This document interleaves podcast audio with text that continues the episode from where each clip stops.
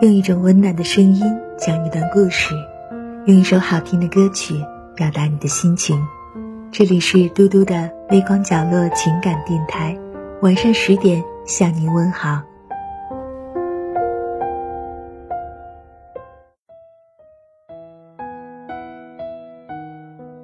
父母爱情八年了，前段时间，主演们齐聚央视，合唱了一首《光阴的故事》，瞬间将我们带入对这部剧的回忆中。剧中江德福和安杰相爱相杀、相知相伴、相扶到老的情节，在让我们感叹旧时光美好的同时，也重新掀起了对爱情的向往。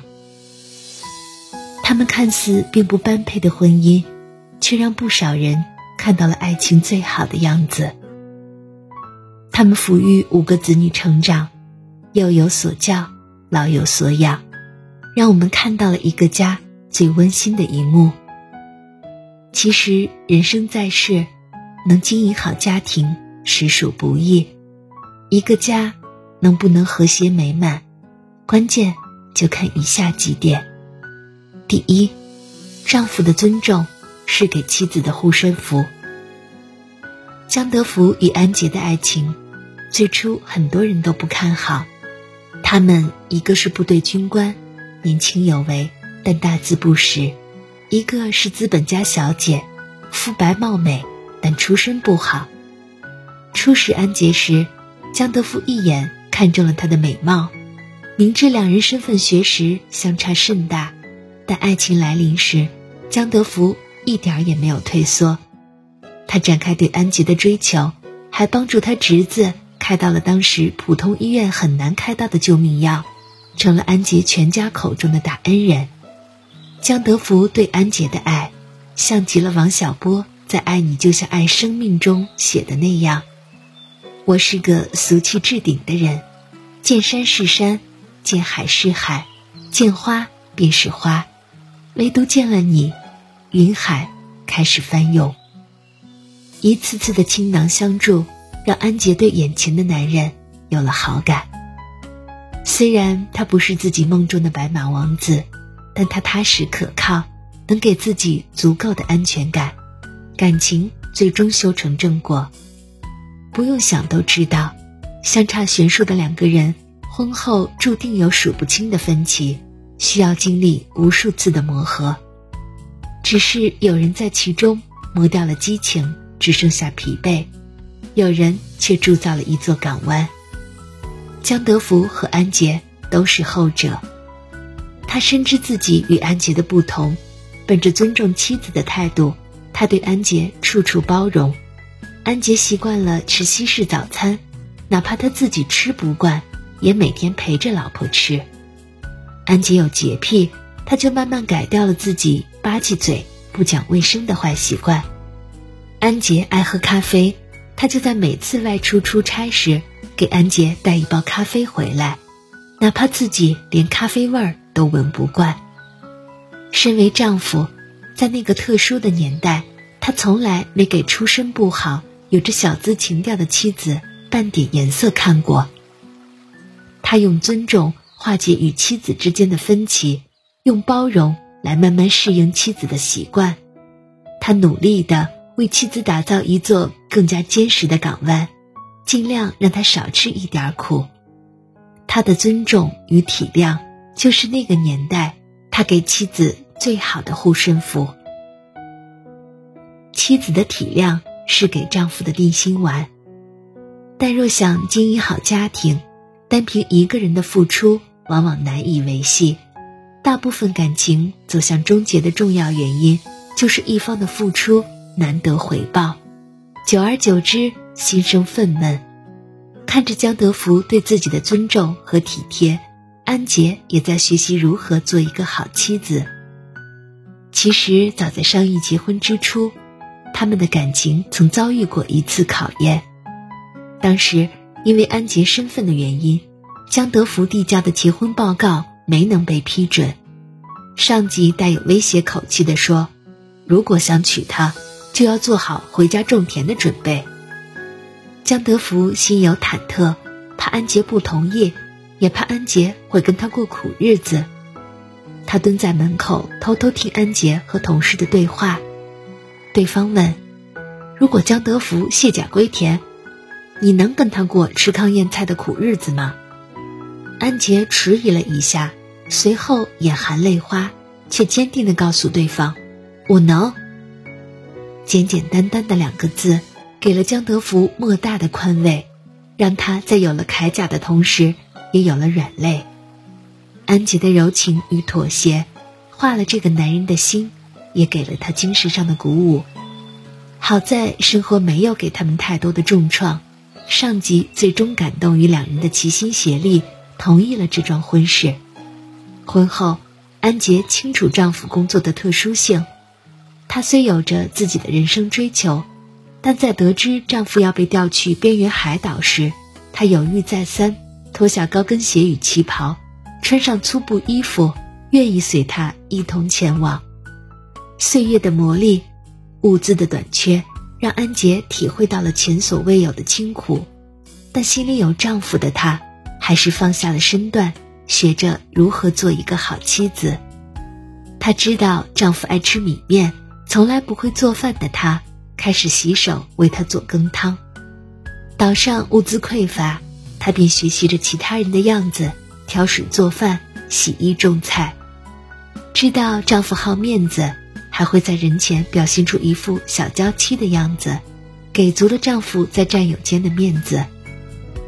虽然在嫁给江德福前，她已经构建起自己完整的内心世界，但同江德福在一起的日子里，她会适时卸下自我，选择以家庭为重。他们的婚后生活让我想起那句话。你战，我便是剑；你退，我便是盾。互为依靠，互相搀扶。她用自己的柔情，让这个小家成为丈夫和孩子心中最柔软的一片天地。父母的身教是给孩子最好的教育。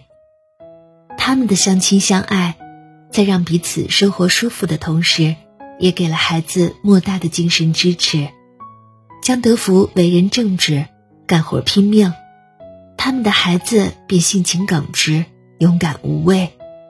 安杰享受生活，喜爱读书，他们的孩子便勤学善问，富有诗书。他们共同生育的五个儿女，虽出路不同，但大都独立自信，懂得爱，也懂得如何去爱。在父母爱情的原著中。大女儿江亚飞从小就将父母的感情视作榜样，幻想着能找个像父母一样契合的人。她看中的男子是王海洋。王海洋性格沉稳，与江亚飞急躁的脾气正好互补。他包容迁就，江亚飞在他身上恰似看到了父亲的影子。没有过多考虑的，江亚飞便决定要嫁给这个男人。不料决定刚一下，便遭到了父母的拒绝，理由很简单：王海洋离异，又带着孩子。父母担心自己的宝贝女儿受委屈，但江亚飞却如飞蛾扑火般奔赴王海洋，恰似当年他的父母义无反顾的也要娶母亲的姿态一样。他们在外地结了婚，结婚时人没回去。只是给父母打了个电话，通知了一声，说要旅行结婚，就不了了之了。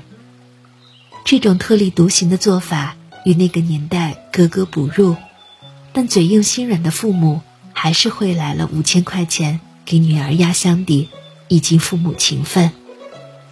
在那个年代，这不是笔小数目。江亚飞拿到钱的第一反应，不是存起来以备不时之需。而是和丈夫商议，拓展了新婚旅行的版图，去外面见识更大的世界。你看，当一个家庭中父母对人生有规划，孩子便独立有主见。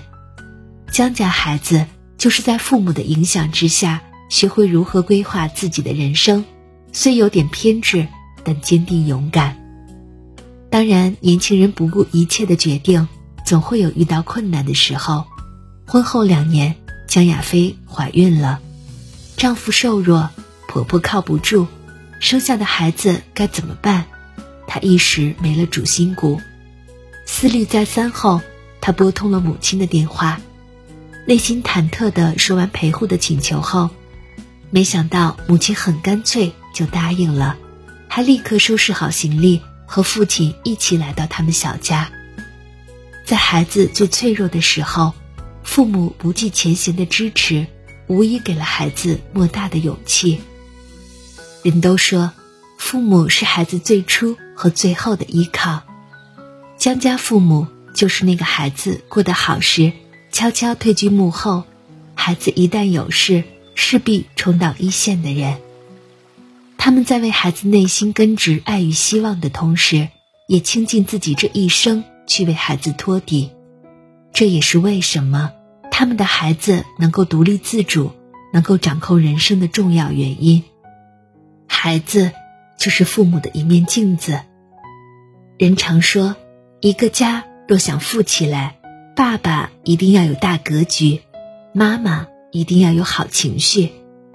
在我看来。的确如此，不管是否门当户对，两个家庭环境不同的人在一起，势必会经历风风雨雨、小打小闹。要想让一个家越过越好，贯彻在家庭琐碎中的，除了大格局、好情绪外，还要有互相的尊重、彼此的体谅。尊重让对方可以继续做自己，体谅让对方可以勇敢谋求事业。唯有此，才是一份婚姻美满幸福的前提，才是一个家庭温馨和谐的地基。人都说家家有本难念的经，婚姻经营不易，家庭维系艰难，夫妻只有相互帮扶，彼此妥协，才能让一个家庭长盛不衰。但愿你我都能从父母爱情中汲取做人做事的道理。经营好自己的家庭。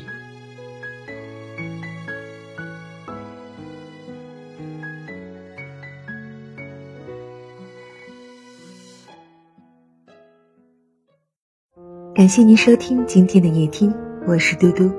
无论多晚，我都会在这里对你说晚安。